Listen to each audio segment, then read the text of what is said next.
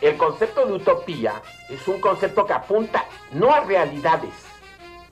ni menos a realidades medibles o tangibles. Apunta a sentidos posibles. Sueño de tomar y de desasir, y es mi patria donde vivir y morir. A grande tarefa nossa de passar pelo mundo é, é, exatamente a da briga constante, permanente, pela busca do ser mais. Cállate, indio, nada más dijo los mestizos. Por eso ahí poco a poco me empezó a, así, a organizar la gente. Anansi, Tejendo Horizontes, una parceria de IPECAL con la red de metodologías críticas. Hola, bienvenidos, bienvenidas, bienvenides a un episodio más de La Rueda, un podcast que nos invita a reflexionar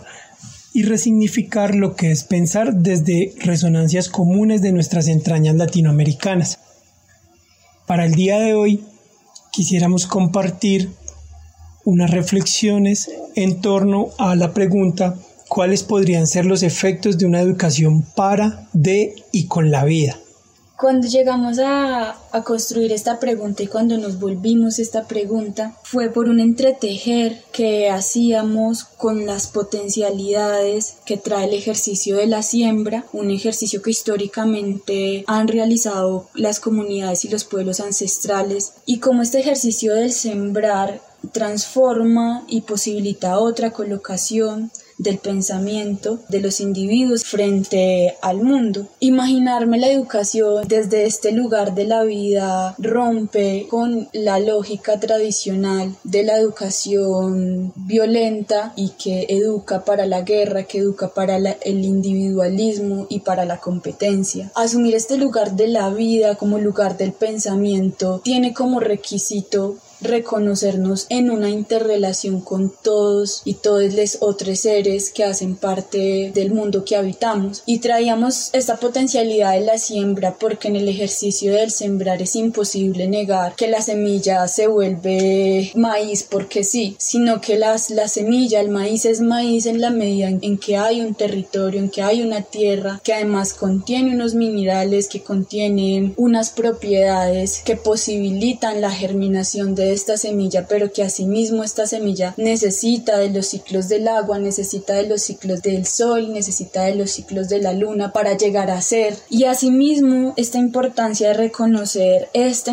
interdependencia y esta interrelación para traerla a nuestras relaciones como seres humanos es supremamente vital en la medida en que antagoniza con, con todo lo que criticamos del proyecto moderno capitalista, patriarcal y colonial que es precisamente esta idea de la individualidad, de la exclusividad, del distanciamiento de, de las otras y de las otras, de la negación de lo otro. Entonces, colocarnos desde el lugar de la vida para pensar y para pensar la educación posibilita asumirnos como un tejido que en la medida en que reconoce todas sus diversidades, todas sus infiniciones, hace posible la integración y la coexistencia de todo lo que somos. Bueno, hay algo que me inquieta de lo que tú planteas y es que sin lugar a dudas cuando hablas de una educación para la vida necesariamente se, se opone a lo que sería como tú lo dices el sistema tradicional o los valores tradicionales en cómo se educa los individuos de esta sociedad. Es decir estamos en el marco de un sistema que forma para la competencia que forma para la individualización por lo mismo y tanto les otros son enemigos, son enemigas, son enemigues, son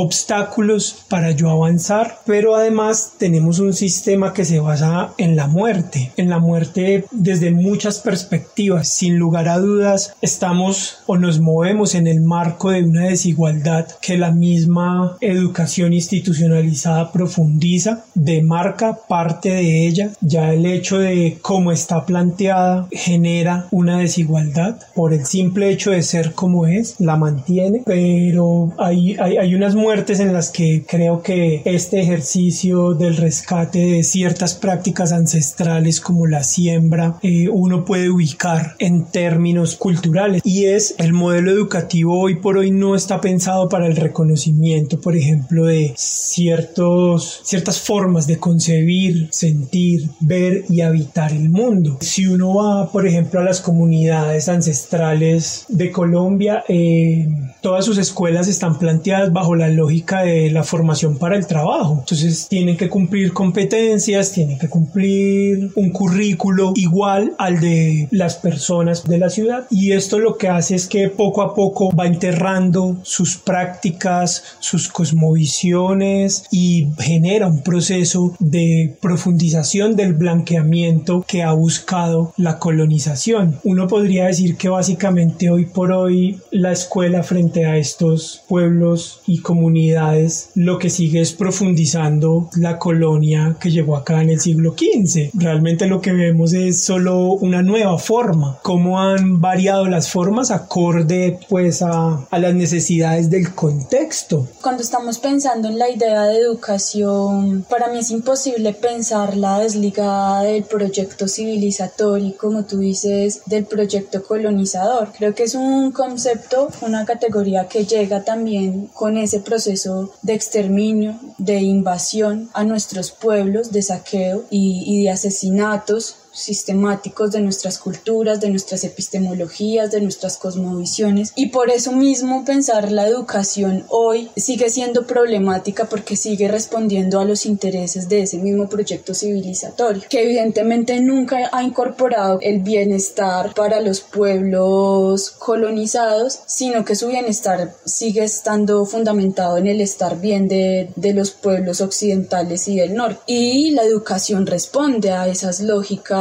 desiguales. Por lo mismo, me parece muy problemático seguir pensando la educación como educación, seguir, seguir sosteniendo la categoría de educación bajo los términos y los parámetros que exige este mismo concepto, haciendo un poquito de memoria como de los primeros ejercicios de educación que llegaron a nuestros pueblos, podemos mencionar como los procesos de evangelización, de enseñar la lengua, el español, lo cual conllevó también a la negación de nuestras lenguas maternas, de nuestras lenguas originarias, el enseñar la religión, que también se convierte en una negación a nuestras otras formas de conectarnos con lo espiritual y de pensar lo, lo espiritual. Y que con el tiempo, como tú dices, lo que, va, lo que va sucediendo es que se va renovando también el mismo proyecto en la medida en que hay resistencias, hay reexistencias y surgen también otras necesidades, tanto para quienes resisten existimos y reexistimos como para quienes siguen sosteniendo y perpetuando las violencias de, del proyecto colonial civilizatorio. Y en ese ejercicio de irse renovando también se va dando esa institucionalización de la educación. Entonces se construyen lugares específicos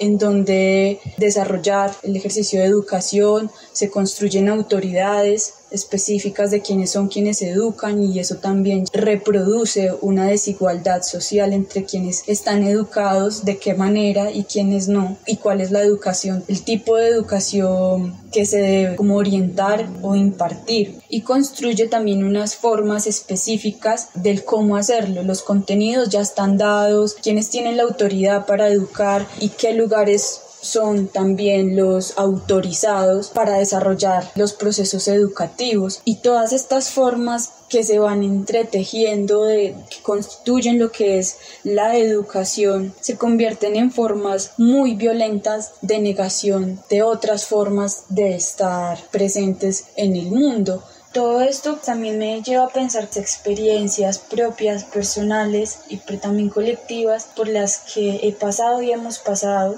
de estos procesos de educación o de formación y en lo cual es inevitable reconocer la homogenización que hacen de nuestro pensamiento y de nuestras formas de comportarnos y de relacionarnos, desde la exigencia, por ejemplo, de portar un uniforme, de llevar el cabello de determinada manera, de las asignaturas, de lo que enseñan y cómo esto empieza a excluir y a negar los saberes que se han construido desde otros sentidos y y pensados también para otros mundos, no para, lo, para el mundo del capitalismo ni del progreso, sino para la vida en comunidad, para el respeto de todas las existencias en colectividad. Pienso entonces por ello que el concepto y la práctica de la educación extrae de, de sus realidades a otras comunidades y a otros sujetos que viven desde desde otras prácticas distintas a estas. Por ejemplo, pensar quienes viven en la ruralidad o en el campo, extraerles de su realidad para insertarles, para insertarles en las propias cárceles de su pensamiento y de sus prácticas. La potencialidad de, de volver a los imaginarios, a las memorias de nuestros pueblos ancestrales implica cuestionar mucho las formas en que se reproduce la educación que estamos acostumbrados a recibir, que es desde esta masificación, estandarización de la educación, porque la colocación desde el pensar, al pensar de los pueblos indígenas, es una colocación desde el presente y desde el reconocimiento de los territorios, desde el conocimiento de las cosmovisiones, de las cosmoconías, de las relaciones sociales, de las relaciones espirituales y cómo este entramado de estar y colocarnos desde el presente a partir de eso que somos, de esas dimensiones que también nos constituyen como seres humanos, son o pueden ser como, como formas pedagógicas o como aprendizajes para estar en la vida. Es, es pensarse una educación en este sentido, no para la,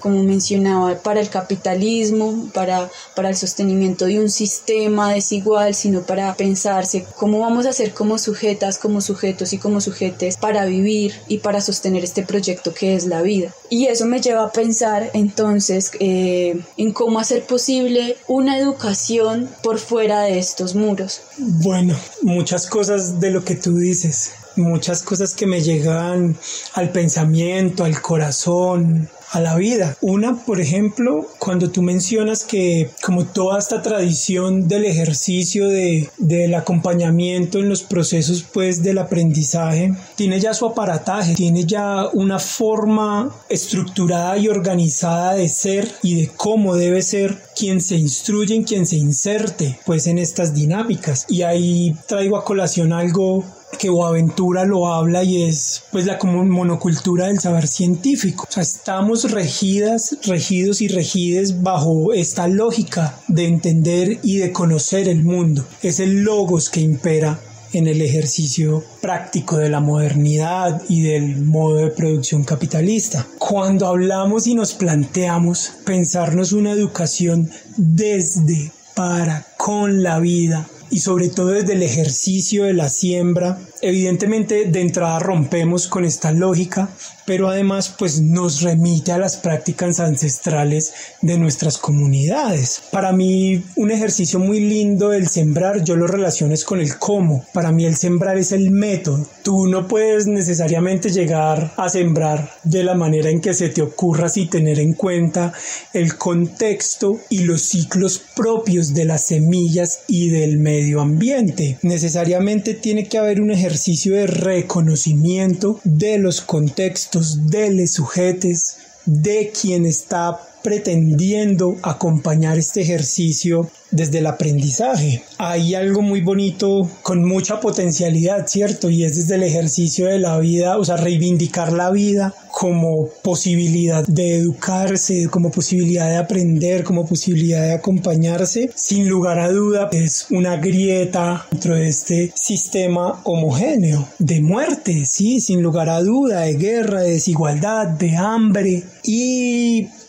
precisamente pues en esta perspectiva y en este reto hay un ejercicio muy bonito que construyen las pueblos originarios y es la siembra desde las chagras, que de entrada rompe con la lógica occidental de las huertas en cuadros organizadas donde existen la maleza. La chagra es un, es un espacio armónico es un espacio que se entiende como parte del equilibrio natural de la vida, pero además es un ejercicio que contiene una profunda perspectiva comunitaria. Por lo mismo y tanto es un espacio de diálogo, es un espacio donde el aprendizaje se da, es en el quehacer diario de la comunidad y se construye de esa manera. La chagra como espacio armónico nos podría brindar muchísimos elementos a la hora del ejercicio pues del aprendizaje, del ejercicio educativo. Por ejemplo, en la chagra no hay malezas porque todo está en perfecta armonía.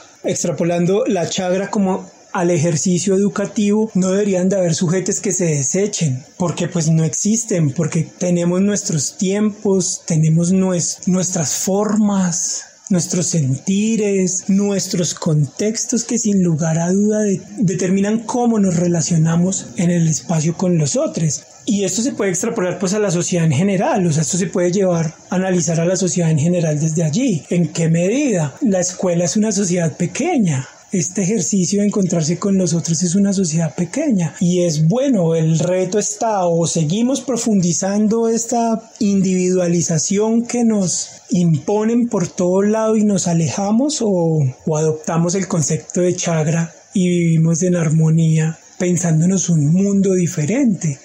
porque aquí sin lugar a dudas que nos estamos pensando es el mundo. En este pensar ir tejiendo como el pensamiento sobre, sobre la educación y, como rastreando también un poco esas memorias de lo que ha sido los procesos de educación y que a mí personalmente me, me da esa sensación, me lleva a, a esa memoria de la civilización. Me gusta pensar que lo contrario a la civilización es el buen vivir y el buen vivir como estado que contempla la articulación y la conexión diversa, eh, espontánea con todo lo que, lo que nos excede y nos supera como individuos en nuestras limitaciones como sujetas, sujetos y sujetes. Y me gusta pensarlo de esta manera y hacer un poco la comparación de civilización y buen vivir desde esta mirada de, de apertura, como el buen vivir, la misma naturaleza, nosotros como seres humanos, nuestro pensamiento se constituyen como sistemas abiertos que aceptan la diversidad, la pluralidad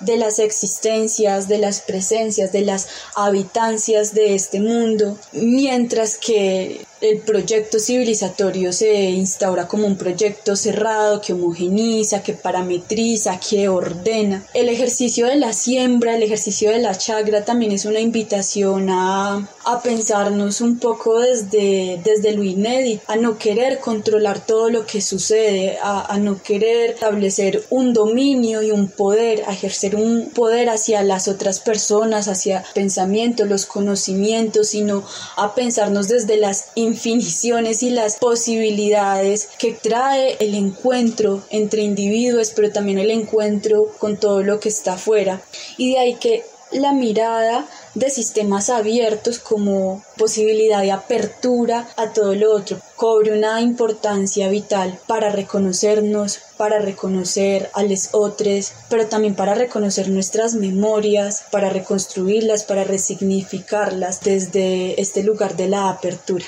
me quedo con esto último que tú hablas del, del, reconocimiento, ¿cierto? No solo en la vía de reconocer pues esta alteridad, sino de reconocernos. Necesariamente plantear posibilidades en el campo del acompañamiento, del aprendizaje y de la sociedad nos invita a hacerlo, nos invita a situarnos como sujetes propias de una época y de un contexto. Y de ahí que, por lo menos en términos personales, el rescate de lo nuestro es fundamental a la hora de llevar a cabo este ejercicio, aún con sus contradicciones, pero son contradicciones nuestras que nos permiten rescatar la memoria histórica de nuestros pueblos. De ahí que traigamos un elemento como el ejercicio de, de sembrar en la chagra y a mí me queda para finalizar una pregunta que quisiera compartir con todos y es que si la chagra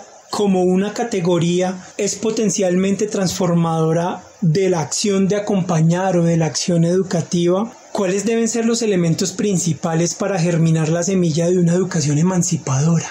Agradecemos mucho la escucha, la apertura para seguir recibiendo esta rueda andariega y esperamos seguirnos encontrando en próximos episodios. Lancei es un proyecto sembrado desde IPECAL, Instituto de Pensamento y Cultura en América Latina. Acesse nuestro site www.ipecal.edu.mx o nuestra página de Facebook para conocer un poco más de nuestro proyecto.